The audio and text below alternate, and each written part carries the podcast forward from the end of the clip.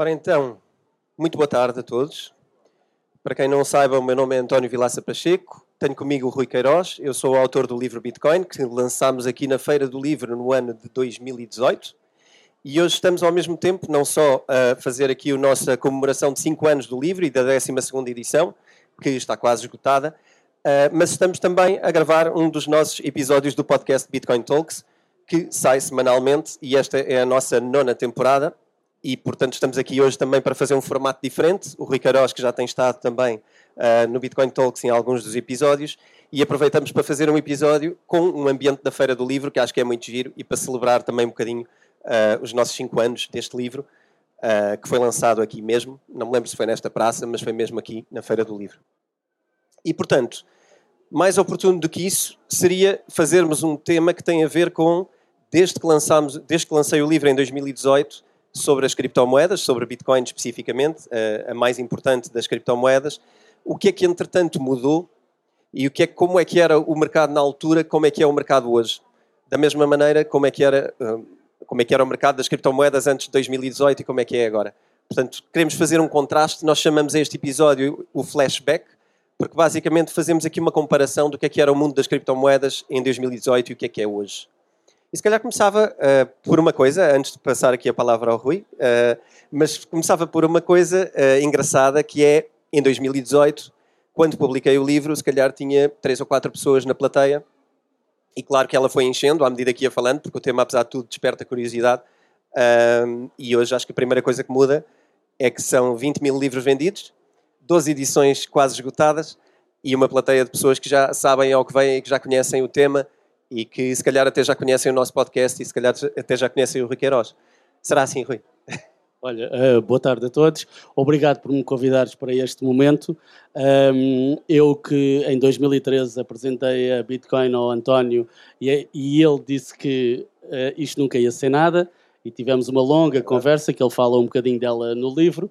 Um, em 2013 eu estive a tentar uh, convencê-lo Uh, e uma das questões, um dos flashbacks que, nós, que eu posso já trazer em cima da mesa são pessoas, tal como o António, um, que mudaram de opinião sobre a Bitcoin ao longo dos tempos e principalmente a partir do momento que começaram a perceber o que é que a Bitcoin era, uh, o que é que poderia representar para o mundo e que mudança uh, pode fazer na vida das pessoas. e desde 2018 até hoje houve várias pessoas conhecidas no mundo a começar no Kevin O'Leary, mas mais pessoas uh, que mudaram de opinião. Uh, e esse era um... Sim.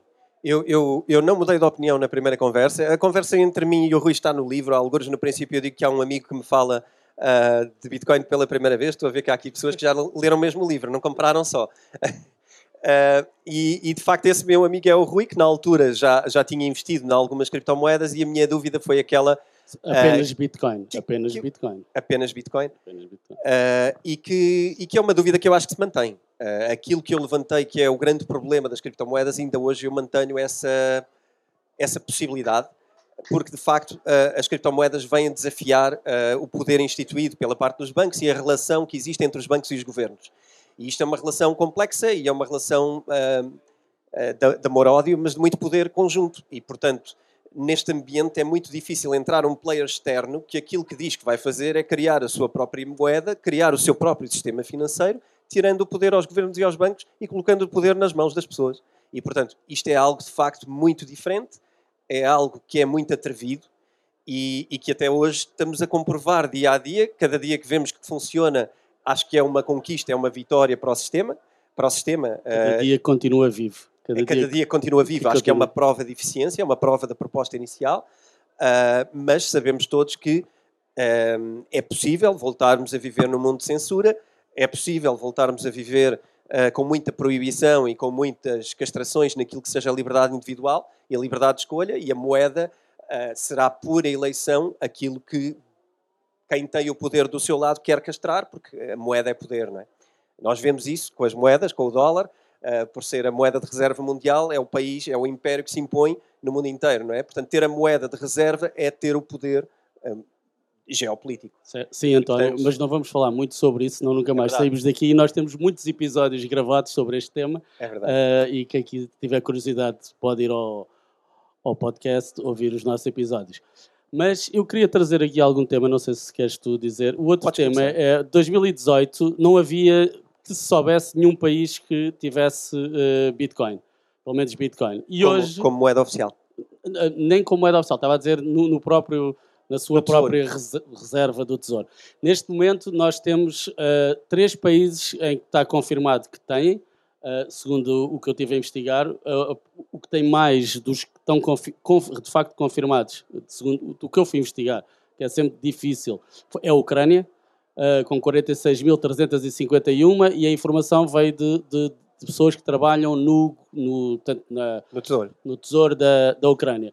Depois temos El Salvador, toda a gente sabe, tem 13 1.361 e a Geórgia ah, tem 66. Depois estima-se, não está confirmado, que a Bulgária tenha 260 mil, a China 196 mil, a Rússia tem, mas não se sabe quantas, a Coreia do Norte tem, não se sabe quantas, e um, um país que ninguém dava nada por ele neste ponto ah, de ter Bitcoin é o Butão. Não sei se já ouviram falar do Butão, que é um país que é o, ah, é o país da, mais feliz do é mundo. o mais feliz do mundo. ah, e eles, e eles, eles fazem mineração de Bitcoin através das, hum, das, eh, portanto, da energia hidroelétrica. Portanto, eles conseguem eh, fazer mineração a, a- sem gastar, portanto, sem, sem emissões de CO2.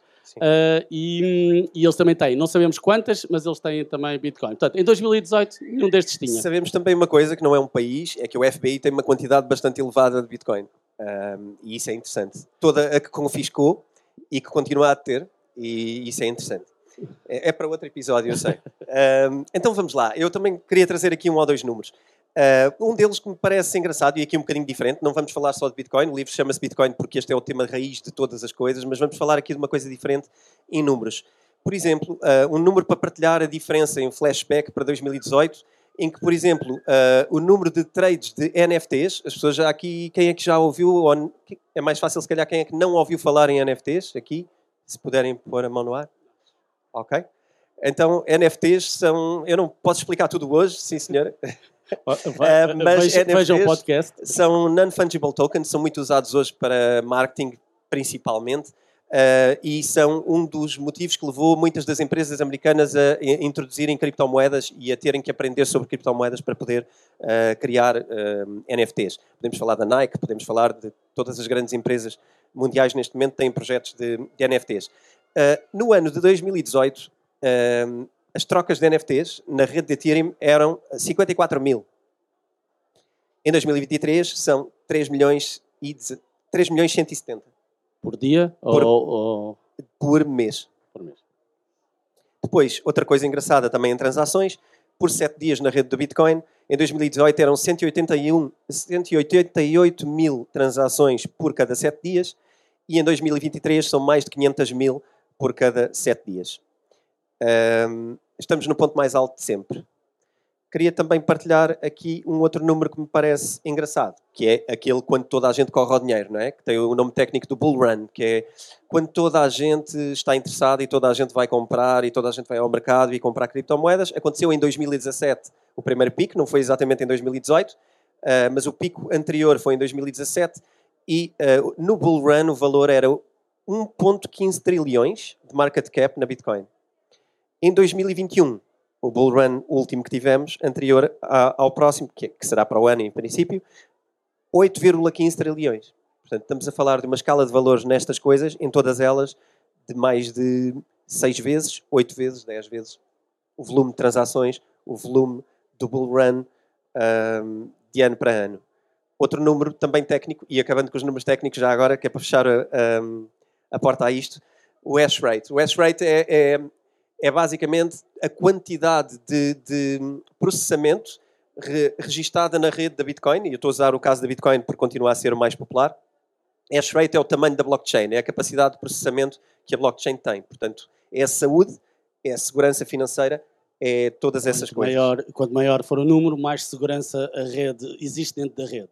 Exatamente. E que em 2018 eram 38 milhões de, de megahash e em 2023 são 364 milhões de megahash eh, de processamento. Portanto, é, é 10 vezes superior, é quase 10 vezes superior. Eu, eu tenho só aqui um número para complementar. Vamos Foi que números. quando, eh, em 2021, quando as- antes da China fazer o, eh, portanto, banir o, o, a- mineração na China, eh, o, o número de hash estava em 185 milhões e baixou para 89 milhões em 2021. Portanto, 2021 para agora subiu mais de 4 vezes, ou cerca de 4 vezes.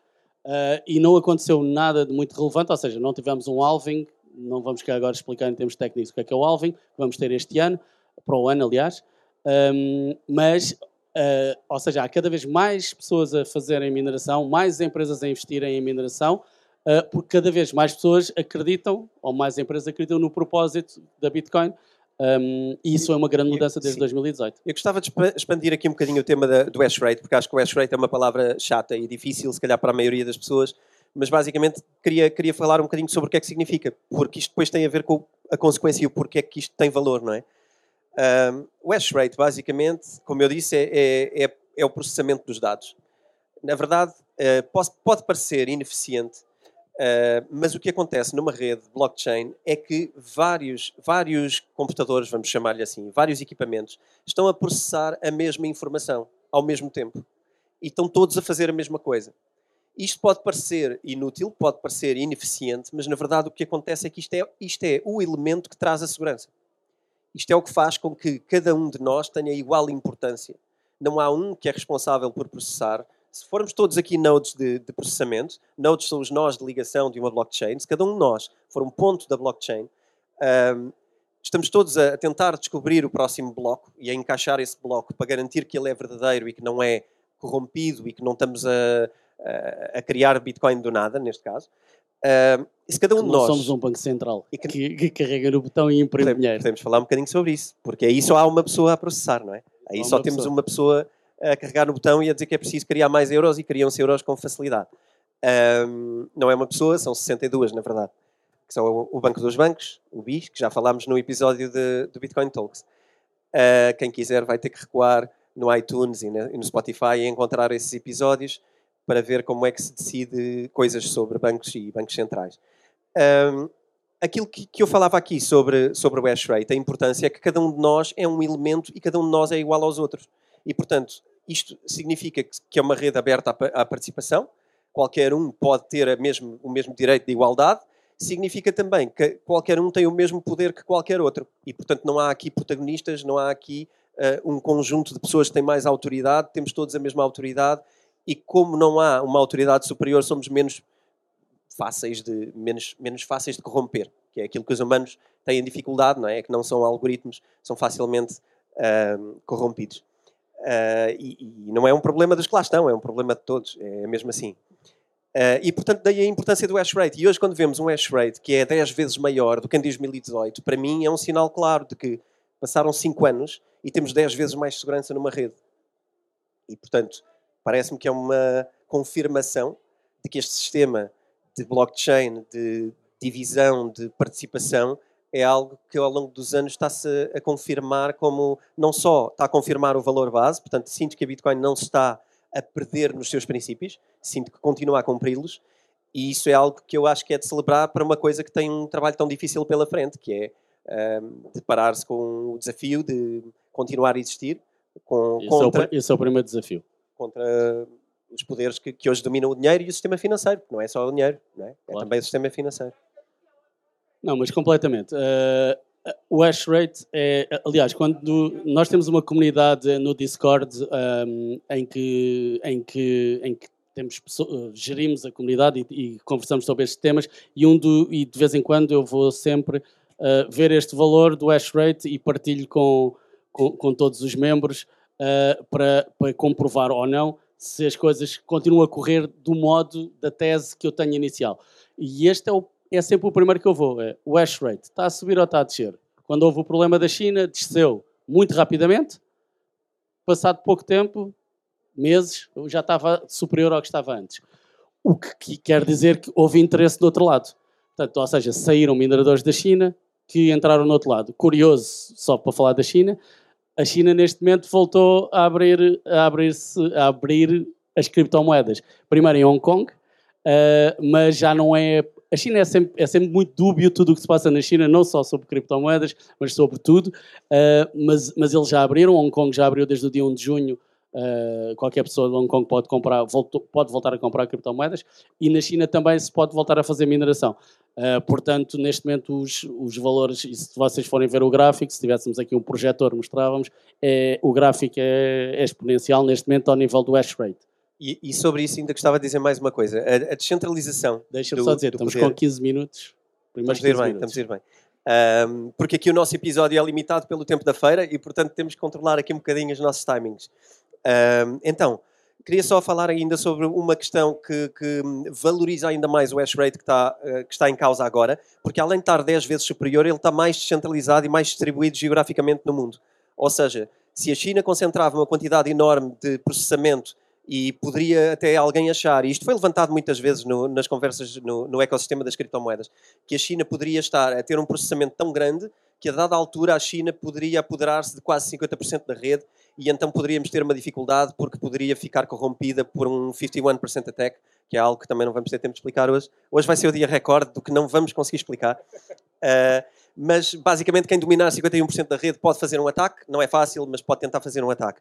O que aconteceu desde então é que nestes 5 anos eh, está mais distribuído geograficamente pelo mundo fora, países que não tinham mineração têm, nomeadamente o norte da Europa, os Estados Unidos têm muito mais mineração, mas depois temos uma data de outros países que estão a utilizar uh, energias renováveis, nomeadamente no sul da América também, países com energia vulcânica, uh, e que são energias altamente ecológicas e que permitem uh, participar na rede utilizando uma energia que de outra forma é desperdiçada. Exatamente. A e questão assim, da energia, só, vou só tomar esse ponto. Para quem não sabe, quando se fala de Bitcoin, ah, gasta muita energia, temos o problema do CO2, etc, etc. A questão é que a energia tem que ser consumida quando é produzida, exceto só para uma bateria. Pronto, basicamente é isto.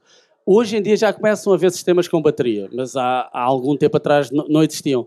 Ontem na, estava a pesquisar para, para este episódio e, e na Noruega, o ano passado, perderam-se, acho que foram 200 mil bitcoins que podiam ter sido criadas através de mineração, através da energia que foi desperdiçada hidroelétrica que eles tiveram que, uh, portanto, as barragens tiveram que despejar, quando não precisavam despejar em termos de energéticos, mas precisavam porque já estavam cheias, então foi perdido, eles podiam estar a produzir qualquer coisa e foi perdido. Uh, porque também não. Uh, a Bitcoin, eh, aliás, no livro eu falo disso, ehm, a Bitcoin tem sido, inclusivamente, um dos maiores promotores de energia renovável no mundo. Porquê? E por causa deste efeito, exatamente.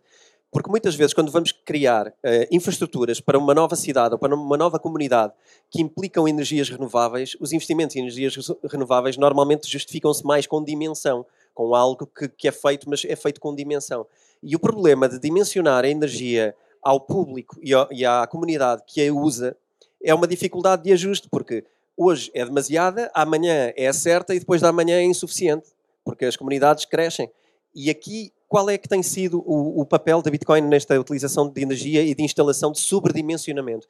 Cria-se um sobredimensionamento de uma rede, criando mais capacidade de produção. Aquela que não é utilizada inicialmente é utilizada para mineração e assim não é desperdiçada. Portanto, nós não estamos a sobredimensionar a energia e a deitá-la fora, estamos a sobredimensionar e aquela que não é consumida é conduzida para a mineração de criptomoedas. Resultado, uh, Bitcoin continua a ser uma espécie de uma bateria, na verdade, para guardar energia para o futuro. Michael Saylor tem essa expressão. Michael Saylor é um dos grandes proponentes da Bitcoin, que também não acreditava muito em Bitcoin em 2018 e em 2021 ele é o, dono, é o, CEO de uma empresa chamada MicroStrategy, que é a empresa que tem mais bitcoins de, que se conhece, um, e ele diz exatamente isso.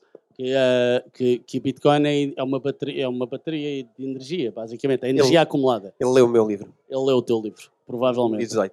Uh, não, Michael Saylor é um dos maiores promotores disto, como, como vocês uh, poderão ver se acompanham nas notícias, não é? O Michael Saylor é das empresas cotadas. Eu acho que as notícias em Portugal uh, não falam sobre o Michael Saylor. Não, eu acho que a informação também de, de criptomoedas cá não, não chega ao Michael Saylor, de facto. Mas basicamente é uma empresa cotada em bolsa, não é? E, e, e, portanto é uma empresa com muito protagonismo. Mas todos terão ouvido, se calhar, sobre a Tesla ter comprado criptomoedas, não sei. Uh, alguém ouviu isto? Querem pôr a mão no ar? Uma, duas, cinco, sete. Compraram Bitcoin uh, e Dogecoin. A maioria das pessoas ouviu, ouviu isto. Um, então, eu gostava de passar aqui uma outra evolução, pode ser? Vamos a isso. uh, que é falarmos sobre o que é que mudou em termos de rede, em termos de segurança, em termos de números. Agora gostava de falar o que é que mudou também em termos de categorias, porque de facto em 2018 já não se falava só de Bitcoin, já existia o Ethereum e já existia o que eu chamo o, o sistema operativo das criptomoedas, não é? Que, é, que é aquilo que permite criar tokens uh, todos os dias e que hoje existem mais de 62 mil tokens, que todos eles são chamados criptomoedas, embora eu goste de criar uma distinção, mas a quantidade de criptomoedas hoje é, é, é enorme, o que não significa, claro, que, que todos eles tenham valor, como vocês sabem, não é? Um, assim como podemos todos criar empresas, mas não é por criar uma empresa que ela tem valor, não é? Ela tem valor se, se, o que nós entregamos tem valor, da mesma maneira que uma criptomoeda tem valor se aquilo que ela entrega tem valor. Portanto, é, é assim. O que eu gostava de falar de, era aqui de uh, quatro categorias que desde então explodiram, desde que eu lancei o livro em 2018, explodiram como áreas uh, que as criptomoedas estão conectadas e se calhar primeiro vou enumerá-las e depois podemos conversar aqui e bater umas bolas sobre uh, cada uma delas. Então seriam estas o metaverso, que é algo que vocês têm ouvido falar, provavelmente tem sido uma expressão mais usada. Os NFTs, que é algo que também eu sinto pelas perguntas que me vão chegando constantemente, os e-mails e as perguntas nas redes sociais, o metaverso e os NFTs aparecem. Uh, o Play to Earn, que eu acho que é algo talvez para uma geração mais jovem, que é os jogos para uh, ganhar, digamos assim e a área de DeFi, que são uh, finanças descentralizadas, que basicamente é a área que concorre mais diretamente com os bancos e com a área financeira. E que são quatro áreas que eu acho que nos últimos cinco anos, desde que saiu o primeiro, a primeira edição até agora que saiu a décima segunda, acho que temos alterações grandes nestas áreas. Queres pegar numa delas à tua eu vou, escolha? vou pegar naquela que eu gosto mais, que é o Play to Earn, que eu acho Boa. que é uma ideia fantástica. Basicamente a ideia é o quê? A ideia é nós estamos a jogar um jogo e ao jogar esse jogo, estamos a ganhar dinheiro. Um, não estou a falar ganhar dinheiro sendo patrocinado, não é? Para quem é mais novo e conhece agora, há, há muita gente que ganha dinheiro a jogar FIFAs e outros jogos que eu, que eu desconheço completamente, uh, e até há canais de televisão sobre isso. Mas, mas não é isso, é, é qualquer pessoa, o, como os americanos dizem, o regular Joe, portanto, a pessoa normal que está em casa pode, ao jogar, ganhar dinheiro. Uh, e eu há uns anos, pá, há dois ou três anos, eu disse ao António que a empresa que conseguir uh, resolver este tema, ou seja, conseguir criar um jogo que, se, seja lógica a forma com que se ganha dinheiro, vai ter um sucesso brutal. E essa, e essa empresa vai ser o início da massificação brutal de criptomoedas. Foram as duas coisas que eu disse. Até hoje isto ainda não aconteceu, na minha opinião. Nenhuma destas coisas aconteceu porque é muito difícil que aconteça. O que acontece normalmente uh, são sistemas em que nós jogamos para ganhar, mas precisamos das pessoas que entram, não é? Nós estamos sempre à procura de pessoas que entram novas. Uh, e não é bem a forma que vai levar à massificação das criptomoedas. Alguém vai conseguir resolver este, este, este problema, de certeza, não sei quem, eu não consigo resolver de certeza, o António talvez, mas, mas, mas pronto, mas eu acho que é uma área estrondosa e eu acho que nos próximos 10 anos muito vai mudar nesta área. Aliás, o GTA, o Grand Theft Auto, já, já tem, parece que a nova versão já vai, já vai ter uma versão que dá para ganhar dinheiro e usar o dinheiro na, na vida real. Eu, eu acho que em termos de perceber o dinheiro eletrónico, as pessoas que jogam, o pessoal do gaming, e especialmente os que jogam jogos uh, abertos, ou seja, jogos online de participação aberta, como seja World of Warcraft antigamente, depois, mais tarde, outros jogos que vieram uh, popularizar esta ideia de que o mundo está todo conectado através dos jogos. Uh, a partir do momento que temos jogos onde, onde ontem estávamos lá, hoje estamos lá e amanhã estamos lá, e queremos estar, queremos evoluir, queremos criar crescimento na nossa personagem, o nosso personagem passa a ser o nosso avatar, passa a ser uma coisa que nós queremos que amanhã seja mais poderoso do que ontem. Um bocadinho aquilo que também tentamos fazer na vida, não é? Amanhã estar melhor do que, do que ontem. Uh, o pessoal do gaming foi sempre quem percebeu melhor uh, as criptomoedas, porque de alguma maneira, para eles, os conceitos de dinheiro eletrónico e os conceitos de que o, o dinheiro um, processado num ecossistema uh, tem tanto valor como o dinheiro cá fora, isto para, para, quem joga, para quem joga, isto já era muito popular as pessoas já compravam uh, itens, espadas mágicas, o que for, feitiços, para poder usar no jogo. E pagavam isto com dinheiro, com dólares, com euros, com tudo. Porque percebem a ideia de que o valor é um conceito filosófico. O valor não existe. E, não há e podem vender, podem comprar e vender. Seja, podem comprar, pois há liquidez, não tem liquidez, mas é, é como tudo, é haver uma, uma, um mercado secundário de tudo, não é? Uh, aquilo que eu acho que é importante e que estas pessoas perceberam por uh, natureza daquilo que faziam, perceberam mais rápido, é a ideia de que não, não existe valor. Às vezes as pessoas perguntam, e, e continua só a ouvir hoje a asneira, porque é uma asneira literalmente, das moedas terem um valor intrínseco. O, o dólar tem um valor intrínseco, não tem nenhum valor intrínseco. Não tem há, há dezenas de anos.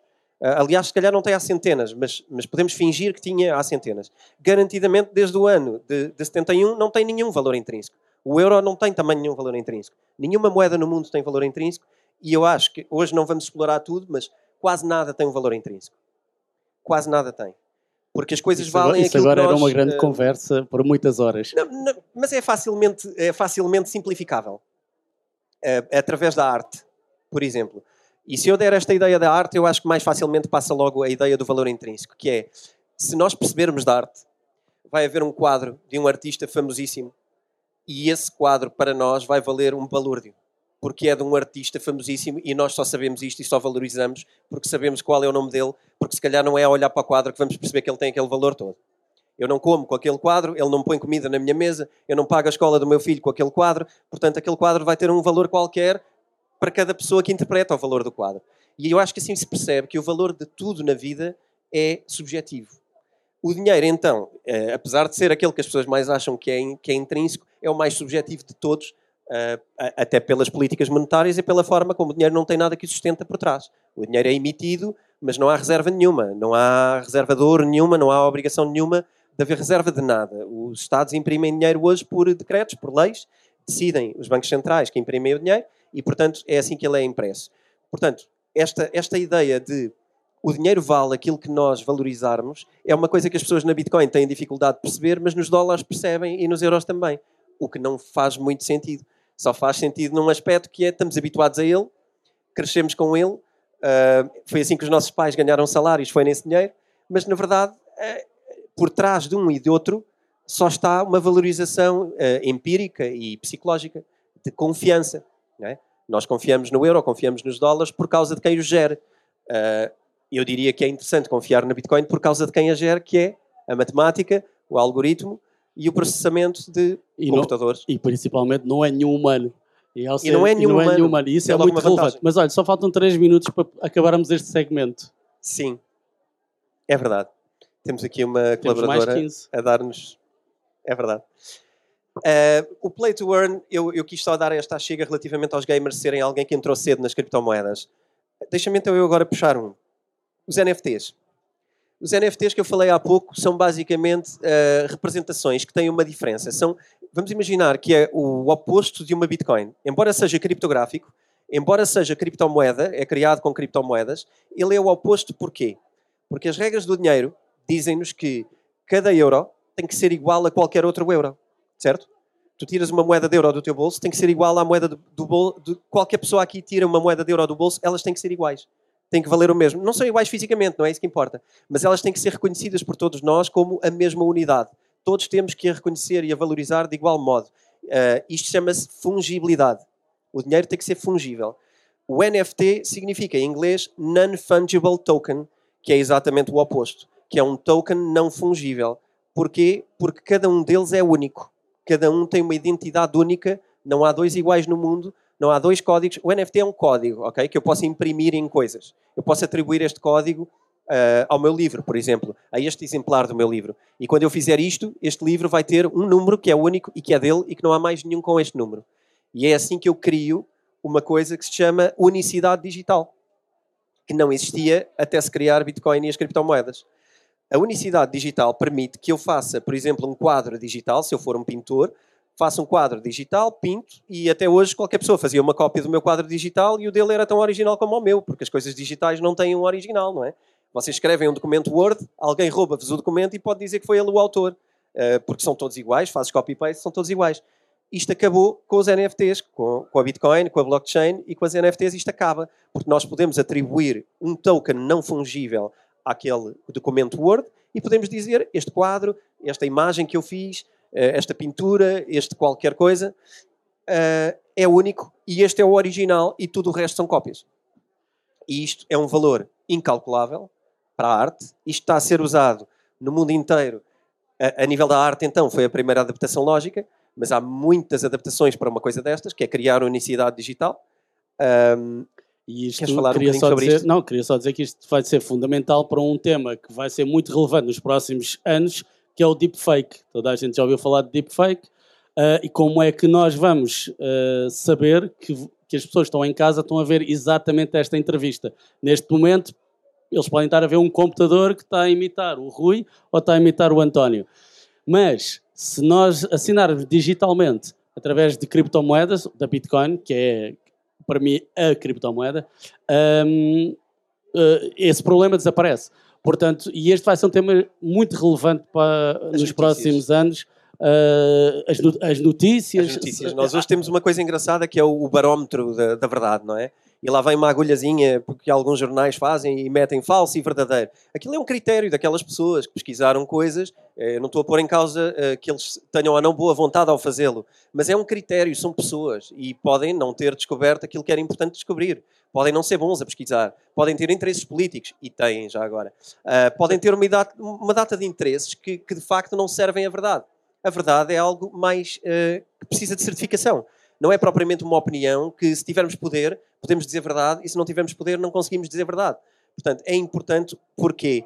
Porque todas estas coisas podem terminar a partir do momento que nós dissermos esta entrevista que está aqui é verdadeira e esta pessoa é mesmo ela e ela está mesmo neste sítio. Porquê? Fácil, porque agora temos aqui o Miguel a recolher umas filmagens. Vamos incluir naquela filmagem o NFT, o Non-Fungible Token, que é basicamente um código que ele certifica e diz: Eu gravei isto no dia tal, na data tal, este ficheiro é o original e foi com estas pessoas lá.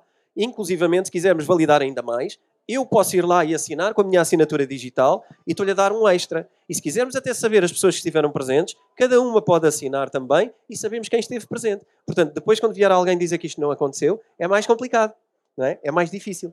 Então, a certificação de verdade, eu acho que é algo que a blockchain faz como nada mais até na história. A, a, chave móvel digital dá muito jeito, para mim que tenho uma empresa, dá muito jeito, mas não, mas não, é, é, é, não cumpre porque pode ser facilmente hackável. Ainda por cima tem esse problema. Há, há, outro problema que as pessoas às vezes não se lembram. Mesmo se nós quisermos confiar numa entidade e dizemos, ok, a chave móvel digital é, uh, eu não vou dizer uma marca porque vai soar mal, mas é de uma empresa destas que certifica coisas, não é? Ou é de uma instituição financeira.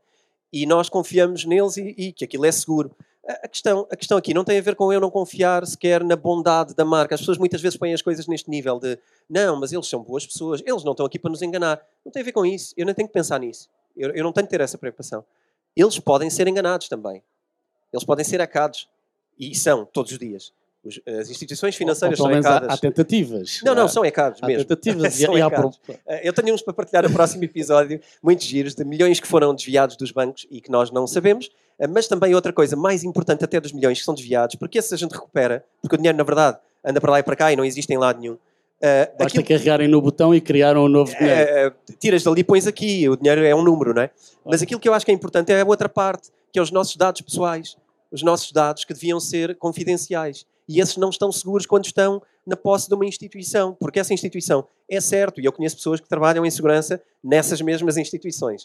Uh, e eu sei que é falível. Eles também sabem que é falível. Isto acontece. Não é porque eles não querem, não é porque eles não querem guardar bem a nossa informação, é porque há sempre alguém melhor e é difícil ter segurança. E, portanto, a melhor segurança é ninguém além de nós ter os nossos dados. Isto é que é segurança. Não é delegarmos nos outros e dizer, não, não, esta pessoa vai proteger muito bem os meus dados porque eles já existem há muitos anos e são boas pessoas e, e, e estão em todo lado e têm... Eu acho que isso é, é, um, é um engano. Os NFTs trazem isso, a possibilidade claro. de segurança individual. Concordo. Pronto. Temos ali a, a produtora a, a avisar, a avisar que só, só temos lá. 11 minutos. Vamos acelerar para estes dois tópicos. Uh, o metaverso eu acho que é mais o engraçado do que propriamente o útil hoje. Eu acho que houve uma grande curiosidade pelo metaverso, uh, especialmente no ano passado. Eu até fiz um webinar sobre o metaverso, que foram duas horas sobre o tema, profundamente sobre o que é que estava a ser criado. Uh, o metaverso, basicamente, se vocês olharem para o cinema, por exemplo, tem vários exemplos de, de, situações em que vivem ou percebem o que é o metaverso. Um deles muito popular e recente, o Ready Player One, muita gente deve conhecer. Alguns outros filmes que tocam coisas do metaverso são, por exemplo, um, Os Substitutos, que é um filme que, por acaso, o outro dia uh, apareceu-me outra vez. Uh, na verdade, são a ideia de que nós vamos existir virtualmente também e vamos ter uh, um, um, avatar nosso, ou vários. e, e que vamos ter uma existência num outro universo que é um universo digital. E eu acho isto óbvio, eu acho isto imediato, mas o mundo ainda não acha isto assim tão imediato. Uh, e portanto eu percebo, mas eu, eu acho que é das ideias mais engraçadas e mais uh, desafiantes e, e, mais fáceis de perceber para mim, que é uh, muitas dificuldades que nós temos hoje e muitas das barreiras àquilo que nós gostaríamos que fosse, os nossos sonhos e uma data de outras coisas, no metaverso eles são mais facilmente materializáveis. Os nossos sonhos são mais facilmente materializáveis no mundo do metaverso. E eu acho que isto é um atalho muito grande para podermos viver vidas, aqui já agora, também uh, muito desequilibradas, eventualmente, uh, em termos psicológicos, porque acho que existe aqui um momento difícil, onde as pessoas quase que preferem viver online do que viver uh, offline. Lá está, é mais fácil atingir felicidade imediata, é mais fácil sermos recompensados no mundo virtual. Um, a dificuldade do mundo, do mundo real é que as coisas demoram mais tempo e se calhar às vezes dão mais trabalho e não são tanto como nós gostaríamos. Não estão tão perfeitas para nos agradar, não é? E, mas acho que esta, há esta dificuldade, vivemos no mundo do metaverso, mas eu acho que há uma, uma inevitabilidade enorme porque é, é, mais rapidamente compensador. Então, eu acho que todas, todos os alicerces para o metaverso estão a ser plantados pela maioria das empresas de criptomoedas que estão a criar metaversos e que estão a criar sistemas que vão funcionar com tudo no metaverso. Nomeadamente, nós no metaverso vamos ter roupa. Não é? Vamos ter uh, colegas de trabalho na mesma. Por exemplo, nós no metaverso vamos ter escritórios de, de colegas, não é? Nós vamos trabalhar juntos numa sala no metaverso. Uh, e o meu colega, que está, na verdade, está na Malásia, mas no meu dia a dia ele está sentado ao meu lado. E, e, olhamos um para o outro. E ele está vestido com uma roupa qualquer todos os dias. E estamos ali a conviver e a trabalhar. Eu olho para o computador dele e ele para o meu, mas estamos ambos no metaverso. Não estamos fisicamente, porque ele está na vida dele do outro lado do mundo e eu estou aqui. Uh, estudantes da escola, a mesma coisa, estamos na universidade, estamos lado a lado. Uh, hoje as pessoas estão lado a lado, mas estão com um quadradinho dentro do Zoom, não é? É uma coisa um bocado arcaica, isso vai acabar. O que vai acontecer é que nós vamos olhar para o lado e, e, assim, só não vamos tocar uns nos outros enquanto também não fizermos os fatos que sensorialmente nos vão permitir tocar e receber o toque da outra pessoa e receber uma palmadinha nas costas do, do patrão. Uh, bom trabalho, Rui. E, e também isso vai ser possível estando na outra ponta do mundo. Portanto, para mim, o metaverso é isto, é imediato, é lógico e, e é claro que vai acontecer. A, a, dificuldade é puramente tecnológica. Sim, era o que eu ia dizer. Neste momento é tecnologia, ainda vamos precisar de melhores processadores, pode ser que a inteligência artificial nos ajude nisso, se é que vai ajudar mesmo. Mas, mas sim, mas, mas ainda, ainda falta essa, essa parte. Porque eu já usei o, o óculos 2 da, da Meta, portanto do Facebook, e aquilo é de facto impressionante o que, é, o, o, o que permite, e quando o António estava a dizer que estamos aqui ao lado, eu estava a jogar com um amigo, com um amigo nosso, uh, e ele estava na casa dele, eu estava na minha casa, estávamos a jogar um jogo de raquetes, e aquilo era espetacular, porque eu sentia-o ao meu lado, ele estava ao meu lado, e ele até dizia, pá, sai daqui senão eu vou estar com a raquete na, e usava uma, uma expressão que não posso dizer agora, na cabeça, pronto, na cabeça.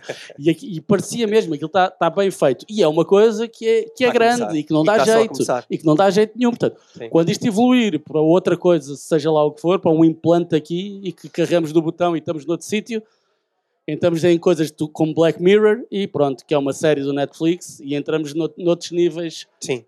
Mas acho que é, essa também pode ser uma inspiração para quem quiser uh, navegar um bocadinho pelo que está a ser feito, é dar uma olhada aos episódios da Black Mirror, que eu acho que é uma série uh, que pensa do lado filosófico das coisas e que, portanto, uh, alinha completamente por estas ideias de que pá, o mundo não vai ser co como era e nunca permaneceu igual. Se nós olharmos para trás uh, 30 anos, o mundo mudou brutalmente. Brutalmente. E a forma como nós funcionamos mudou brutalmente. Portanto, porquê é que acharíamos que daqui a 10 ou 15 anos não vai mudar brutalmente? Nos próximos 30 vai mudar 10 vezes mais, de certeza. Sabes Temos que é que... 6 minutos. Era o que eu ia dizer. Sabes o que é que vai mudar brutalmente? Diz é lá. que vamos ter que abrir aqui a participação às pessoas, porque eu gostava de ter também esta oportunidade. Não, não, temos aqui um bocadinho, porque eu gostava de, de abrir a oportunidade, uma vez que é um episódio com pessoas, e para quem depois vai ouvir este episódio, acho que é giro, uh, e gostávamos de receber aqui alguma pergunta ou alguma observação, alguma dúvida sobre coisas. Obrigado, temos já aqui uma. Boa tarde. Olá. Uh, tenho uma questão relativamente a um dos episódios que foi falado, mais sobre o dólar, o petrodólar e a tendência decadente do dólar e do mercado americano. Um, sendo que a criptomoeda é uma ferramenta que já há empresas a utilizá-la como na sua, nos seus negócios para facilitar esses processos, o que é que esta possível na vossa, na vossa uh, tese de, de, de, decadência do dólar pode acelerar e pode promover uma maior, uh, maior simbiose, dizer assim, entre as criptomoedas e as empresas já atuais. Como é que isto pode acelerar? Olha, obrigado. É uma, é uma excelente pergunta. Uh, esta, esta teoria uh, não, é, não é uma teoria nossa, especialmente, é uma teoria de alguns dos grandes pensadores económicos, nomeadamente o Ray Dalio, o escritor do livro Nova Ordem Mundial. Uh, é uma teoria que nós vamos conversando sobre ela porque concordamos muito, porque nos revemos na forma de olhar para as coisas e porque também olhamos para o dinheiro de uma forma séria há muito tempo. E há várias formas de dinheiro e há várias formas de investimento há, há muito tempo. o que acontece relativamente à, à queda do dólar versus potenciamento uh, de outras moedas tem a ver com uh, o dólar é visto hoje como uma moeda de reserva e, portanto, uma moeda para onde as pessoas fogem quando há instabilidade e quando há dificuldade. Uh, é também uma das moedas que está, a maioria dos dólares não está na posse dos Estados Unidos sequer, está na posse de outros governos espalhados pelo mundo fora e outras pessoas fora dos Estados Unidos, não está nos Estados Unidos. isto significa o quê? para já, a queda de, de a queda de, de confiança no dólar uh, vai enfraquecer e vai fazer com que as outras pessoas comecem a não ver o dólar como uma moeda de reserva. Não se sentem protegidas e, por exemplo, se o Zimbábue uh, começar a dar problemas, eles não vão comprar dólar porque também não sentem que não estão protegidos pelo dólar. E, e aquilo tem sido uma, uma coisa alternativa, coisa no sentido objeto, a alternativa de refúgio é o ouro, normalmente. Uh, normalmente o ouro é um, é um edge relativamente, uh, portanto, é um, é um um edge. É um Ajuda-me, Rui. Um edge. É, é, é, um edge. No sentido de. É uma proteção. Uma proteção. É uma proteção. Que tu invertes quando precisas de. Uh, quando precisas de te refugiar em alguma coisa. É um refúgio. Porque dá proteção, porque o ouro, em teoria, é, é mesmo finito. que perca é valor teoricamente, É teoricamente fi, finito. É teoricamente Ou pelo finito. menos é, é, é financeiramente difícil de obter. É caro. E como é caro, é uma reserva. E as pessoas fogem para o ouro. O que acontece é, uh, fugir para o ouro não é sempre uma solução, e o ouro físico é a única verdadeira proteção, não é? Fugir para o ouro cotado na Bolsa de Nova Iorque, na verdade, não é fugir para nada, porque a Bolsa de Nova Iorque está afeta à, à, economia não, é americana. é o paper, sim, uh, é o, eles chamam paper gold, portanto, não é bem ouro sequer. Não é bem ouro. E, portanto, o que é que isto significa? É uma invenção de Wall Street. É uma, é uma invenção. Mais uma. É mais uma de dinheiro em cima de outras coisas e quando tu investigas mesmo bastante, percebes que a última delas normalmente é nada. Um, e o que é que acontece? Como é assim, e como as pessoas vêm descobrindo estas coisas, e como as crises são inevitáveis e cíclicas e vão sempre acontecer em todos os lados do mundo, e como nenhum império dura para sempre, porque nunca aconteceu na história, e também não me parece que vai começar agora, uh, aquilo que me parece que é útil e lógico, e que as pessoas vêm a descobrir, é uma moeda não governamental parece-me interessante.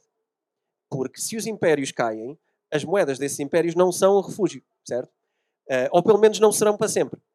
E, portanto, haver uma coisa cujo valor não está anexado a um império, mas sim anexado a uma coisa que tem regras próprias e que elas valem por si, de alguma maneira. E que, e que não tem mão humana. E que não tem mão humana, são algoritmos, são matemáticas e são processadas uh, de forma incorruptível, até hoje pelo menos, enquanto assim for, parece-me que a tendência das pessoas com literacia financeira, aprendendo, estudando e, e, e, sendo curiosas sobre o dinheiro, vão tender para uma coisa que de facto os pode proteger mais do que o resto. Portanto, eu não tenho grande dúvida um, técnica de que uh, a proporção é imediata, a, a, saída do dólar imediatamente vai ter que beneficiar as criptomoedas. Agora, estamos a falar de humanos, nós fazemos uma data de coisas, uh, nós compramos as coisas que acharmos bem, nós acreditamos ou não naquilo que, que, que, vemos, nós estudamos ou não o suficiente e, portanto, podemos não ir necessariamente para criptomoedas e ir para outras coisas. Eu também não estou a dizer que é a única forma de proteção. A arte é uma boa forma de proteção, por exemplo. Uh, alguns metais preciosos são boas formas de proteção. Imobiliário, pode ser. O colecionismo. E colecionismo, claro. Eu, eu, só queria dizer que no passado o que acontecia quando o império caía é que havia uma rotação de uma moeda para outra. E falta um minuto, vamos já acabar. Não, uh, e hoje... Vamos fazer mais uma pergunta? Ou vamos... E, e, Deixa-me só terminar. e hoje nós não temos moedas para rodar, porque todas as moedas governamentais estão a, estão a ser impressas como se não houvesse amanhã. Nós vemos o, o caso da Turquia, nós vemos o caso de, na Europa, inclusivamente, um, e hoje não há bem uma moeda refúgio. Quando nós tínhamos o escudo, o que é que acontecia? Para quem é mais velho, o que é que, o que, é que acontecia? Comprava-se marcos, normalmente. Era fácil na Europa comprar marcos, nós comprávamos marcos. Hoje nós vamos comprar o quê? Não, vamos comprar dólares, tá, desvaloriza tanto como o euro em termos de, de, de impressão. Portanto, tem que haver uma nova solução e eu, eu pessoalmente acho que, que a Bitcoin é uma, é, pode vir a ser uma boa solução. Para quem um não, é, é, é, quase a despedida. Para quem não esteja tão também por dentro do que é que acontece com a desvalorização do dinheiro, nós percebemos a desvalorização do dinheiro como uma coisa que normalmente as pessoas não associam à desvalorização do dinheiro, que é a inflação. Okay? As pessoas não pensam que é o dinheiro que vale menos, pensam que é uma coisa que ficou mais cara. Uh, isto é um bocado estranho, porque uh, na verdade as coisas comparam-se com coisas. E o que acontece é só que o nosso dinheiro uh, passa a valer menos não é propriamente que este livro ficou melhor. O livro não ficou melhor, ele é igual. Ele tem que custar mais, porque todas as coisas que estão no livro custam mais, mas custam mais só por uma coisa. As árvores estão lá e, custam, e são o mesmo. Elas custam o mesmo à natureza, a mesma água, o mesmo sol, as mesmas coisas. O dinheiro é que já não compra isso. O dinheiro agora tens que dar mais dinheiro para comprar a mesma água, o mesmo sol, a mesma árvore. Uh, terminamos assim, então, filosoficamente. Ah. Sim. Então, se calhar terminamos com estas frases bonitas. Acho que foi uma frase bonita. Uh, e vamos convidar-vos, a quem quiser, uh, estar um bocadinho connosco à conversa, autografar o livro e estar connosco ali um bocadinho de uma forma mais informal. Convido-vos a ir ao pavilhão da Self, que é um bocadinho mais acima. Não sei se é 7 e é 8. É já aqui acima, do lado esquerdo. E se quiserem estar ali um bocadinho connosco e autografar o livro e, pronto, dar um aperto de mão aqui ao Rui, esta celebridade, venham ali ter connosco Agradecer também a vossa presença aqui e à editora Self, como é óbvio, e à Feira do Livro também por este momento. Mas obrigado a vocês em primeiro lugar. Obrigado. obrigado. Boa tarde.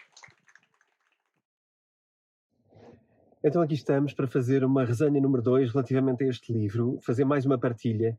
Uh, este livro, como sabem, chama-se Um Cão Chamado Dinheiro, do Bodo Schaefer, o maior conselheiro financeiro da Europa, o maior coach financeiro da Europa, com mais de 3 milhões de exemplares vendidos. Isto é uma fábula, como eu vos expliquei no episódio anterior, e eu tirei este bocadinho aqui um, para, para recuperar aqui uma leitura do livro e uma das lições que me parece engraçada partilhar convosco, para perceberem o valor que está neste livro. Este é um livro que eu recomendava a pais e filhos. Isto não é um livro infantil, mas isto também não é um livro exclusivo para adultos. Isto é daqueles livros que abarcam todas as idades e é para nós, como é óbvio, um orgulho ter publicado Um Cão Chamado Dinheiro. Um, o que eu gostava de partilhar hoje é uma história, uh, uma parte engraçada da história, quando a Kira, a personagem principal, uma rapariga uh, nova, uma adolescente, um, fala com, com o seu cão, é uma história de ficção, como podem ver, uma fábula em que o cão percebe de dinheiro e é o cão que ensina sobre dinheiro a uma família que tem alguns desafios e algumas dificuldades. Aqui, uh, neste momento da história, bastante no início, uh, é quando a Kira se apercebe uh, da necessidade de, de, de, dar atenção ao dinheiro, quando ela diz: Eu ainda sou muito pequena para aprender sobre dinheiro. ainda sou muito jovem, isso é um assunto mais para adultos. Um, e é quando o, o cão chamado Dinheiro vira-se para a Kira e diz: Os teus pais hoje, uh, as questões que tu ouves e as dificuldades que tu ouves os teus pais conversar sobre o dinheiro acontecem por, precisamente porque eles também acharam na tua idade que uh, não tinham forma de aprender sobre dinheiro e não, não puderam uh, estudar este tema mais novo, mais novos. Então, o que é que ele lhe diz? há um provérbio chinês muito engraçado que diz. Ehm, faz coisas grandes enquanto elas ainda são pequenas. E esta frase parece-me genial, não apenas para a questão do dinheiro, mas aqui aplica-se ao tema do dinheiro, mas na verdade é dedicar-nos ao nosso dinheiro enquanto ele ainda não é muito. Esta é a moral desta parte da história. Nós devemos aprender a trabalhar com dinheiro independentemente da quantidade de dinheiro que nós temos. É mais fácil até aprendermos a trabalhar com dinheiro quando temos pouco do que quando temos muito. Isto que fique claro para todas as pessoas. Não pensem que porque não conseguem investir ou comprar ações ou poupar, uh, de repente não têm capacidade, uh, nem têm uma posição que seja boa para aprender sobre dinheiro. É exatamente o oposto. É quando não temos dinheiro que devemos aprender a trabalhar com ele. E a Kira, depois desta reflexão do dinheiro, um, decide pôr em prática uma das coisas que ele convidou a fazer, que foi enumera uma lista de 10 coisas para as quais tu consideras que o dinheiro é importante para a tua vida. E então a Kira, depois de pensar nisto, faz coisas grandes enquanto ainda são pequenas, um, que uh, se dedicou a fazer então essa lista. Foi esta frase que a conquistou uh, a criar a sua lista de 10 uh, investimentos que ela, com a sua idade, já, uh, já gostaria de fazer. Os seus sonhos, alguns dos seus sonhos, se calhar aqueles mais materiais e mais imediatos.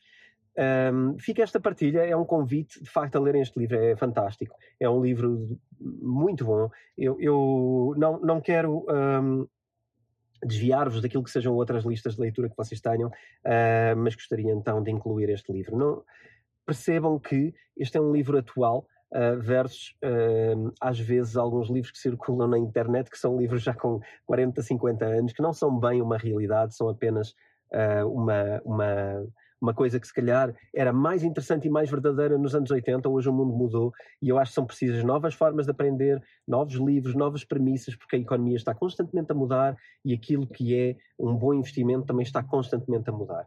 Fica aqui, já sabem que têm também um código exclusivo desta comunidade um, do, do, Bitcoin Talks, do, do meu podcast, uh, que é AVP Dinheiro. Portanto, vão à loja de Editora Self, www.editoraself.pt e, caso este livro seja o vosso livro eleito, insiram este cupom de desconto e adquiram este livro com um desconto exclusivo. Até para a semana com mais uma partilha sobre dinheiro e finanças pessoais. Boa semana para vocês.